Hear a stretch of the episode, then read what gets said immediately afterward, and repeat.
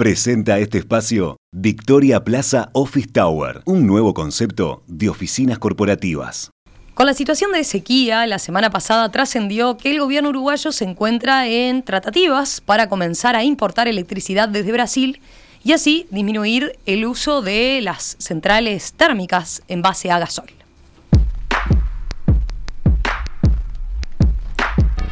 A raíz de esta noticia nos pareció oportuno dedicar nuestro espacio de análisis económico de hoy a recorrer qué está pasando en el sector de la energía eléctrica. Cómo, viene evolucionando la generación y el consumo de electricidad en Uruguay. Y nuestro saldo de intercambio con la región, ¿qué implicancias puede suponer la situación actual de sequía en términos de costos para UTE? Bueno, de eso vamos a hablar en los próximos minutos con la economista Alicia Corcol de la consultora Exante. Alicia, ¿qué tal? Bienvenida, un gusto saludarte, ¿cómo estás? Hola Romina, muy buenos días. Alicia, a ver, como adelantaba eh, el viernes, informó el diario El Observador que eh, el gobierno está negociando la compra de energía eléctrica desde Brasil. Pero claro, eh, hasta hace poco se venía destacando que las exportaciones de electricidad en Uruguay de, Uruguay, ¿verdad? Estaban en niveles récord. Eh, ¿Cómo concilian estos dos elementos? ¿Podemos repasar cuál es el balance de, intercambios que, tenemos con, los países vecinos? Sí, eh, a ver, 2021 fue un año récord de exportaciones de, energía eléctrica y en 2022 también se mantuvieron en niveles eh, elevados. Concretamente se vendió un total de unos 2.800 y unos 1.400 gigawatt hora en cada, en cada año, por aproximadamente 600 millones de dólares y 200 millones de dólares respectivamente, lo que supuso que la venta de energía eléctrica se convirtiera de hecho en uno de nuestros principales rubros de, exportación. Y con eso además, UTE se posicionó como una de las principales empresas exportadoras del país. Esto no es menor obviamente porque desde la óptica de las cuentas públicas quiere decir que venimos de dos años con ingresos particularmente altos en UTE por, por este concepto. Que exportemos flujos de energía eléctrica así de relevantes tiene que ver con el hecho de que Uruguay eh, tiene una holgura en términos de capacidad instalada de, generación, dadas eh, todas las transformaciones que fue atravesando nuestra matriz energética en la última década y también, obviamente, con que nuestros vecinos tienen necesidades propias de, importación para poder cubrir su, propia demanda. Eh, de todos modos, yendo a tu pregunta, eso no quiere decir que Uruguay no pueda eh, atravesar momentos en los que tenga necesidades puntuales para abastecer su, su consumo y de hecho incluso con niveles récord de ventas a la región en el 2021 y también altas en 2022, eh, nosotros en Uruguay tuvimos momentos en los que compramos energía a los vecinos. Claro. Por ejemplo, en 2021 habíamos hecho compras en, los meses del verano, en 2022 hicimos importaciones más bien sobre mitad de año y bueno, ahora con la sequía se está buscando traer desde Brasil eh, energía en este arranque del 2023.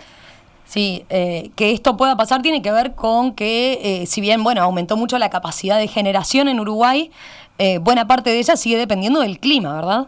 Exacto se dan esas, esas situaciones porque si bien tenemos holgura en términos de potencia instalada, hay también mucha variabilidad asociada que gran parte de ella eh, recae en fuentes renovables, agua, viento y sol, que obviamente son muy dependientes sí, de, de, las condiciones climáticas. Y por el contrario, las centrales térmicas se dice que son potencia firme.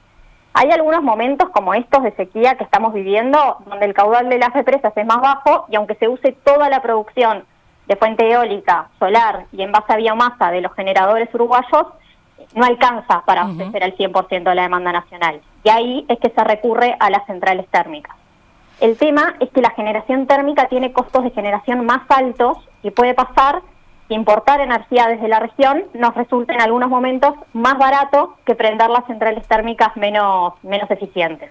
Ahí para tener una referencia, actualmente lo que es el costo variable de generación térmica está variando entre los 150 y los 280 dólares por megawatt hora según qué central térmica estemos tomando y por eso ya que tenemos la interconexión con la región si se da el caso de que se consiguen flujos de importación de la región a precios más convenientes que esos hace sentido eh, aprovecharlo. Claro. Está claro, Alicia.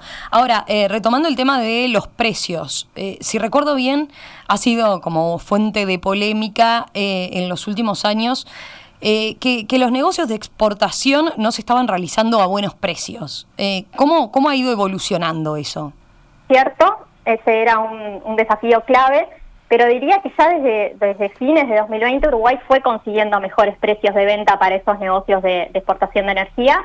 Eh, para hacerse una idea, desde fines de 2020 a la fecha se están registrando precios de, venta de la electricidad que van desde los 80 dólares por megawatt hora hasta niveles en torno a los 200 dólares por megawatt hora, cuando en años previos, salvo en, ocasiones puntuales, en general los precios de venta estaban por abajo de los 50 dólares por megawatt hora.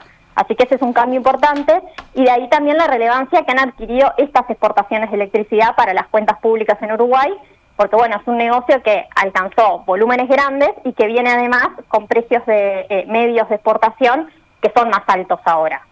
El año pasado incluso hubo momentos en que se usaron centrales térmicas para aprovechar oportunidades de exportación a precios atractivos a la región, o sea, lo contrario a lo que estamos eh, hablando ahora en el, en el comienzo del 2022. Claro. Eh, hay que ver... El 2023 del 2023, perdón.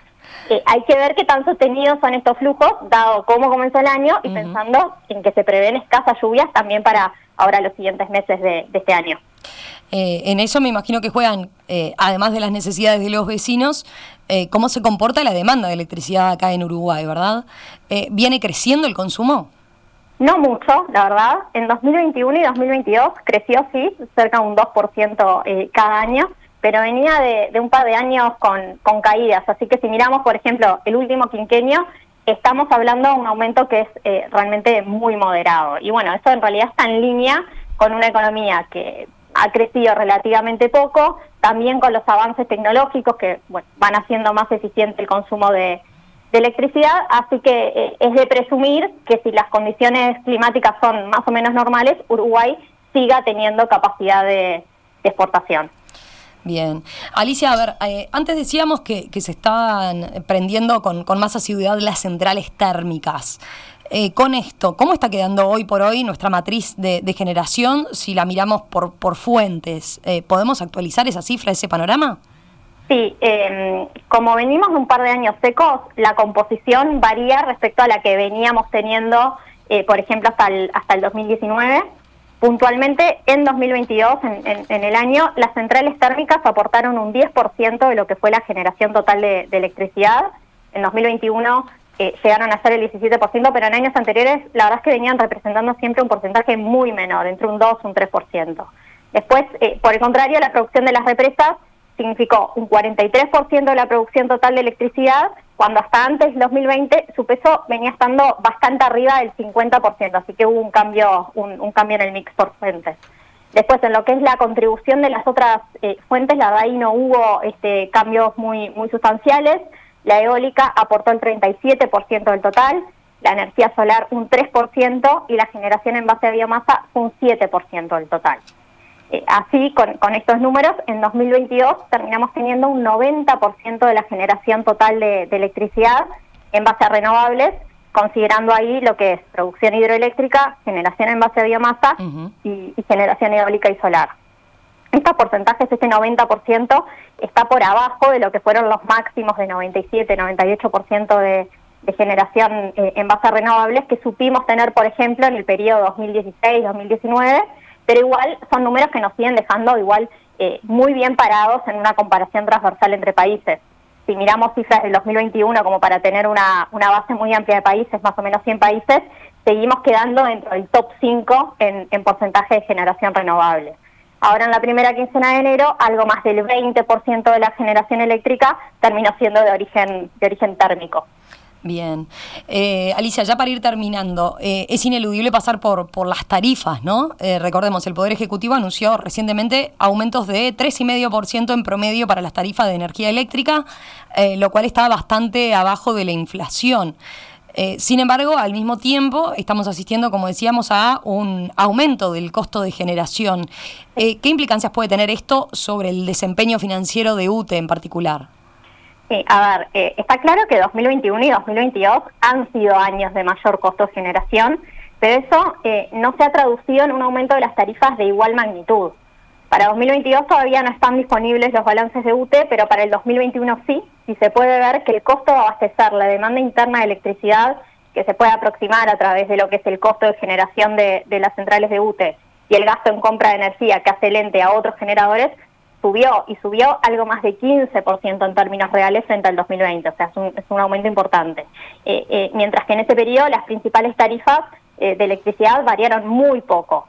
En 2022 el costo de abastecimiento probablemente también subió o al menos se mantuvo elevado, todavía no están los datos oficiales, y las tarifas en cambio cayeron en términos reales. Entonces, eso naturalmente impacta negativamente sobre los, sobre los números de UTE, pero hay que tener presente que en estos dos años y sobre todo en el 2021 los ingresos por exportación fueron extraordinariamente altos y compensaron esos mayores costos. De hecho, en el 2021 fueron tan relevantes que los márgenes del ente no solo no se resintieron, sino que incluso mejoraron. El tema está, como marcábamos, en que estos ingresos de, exportación de electricidad pueden no ser eh, del todo sostenibles.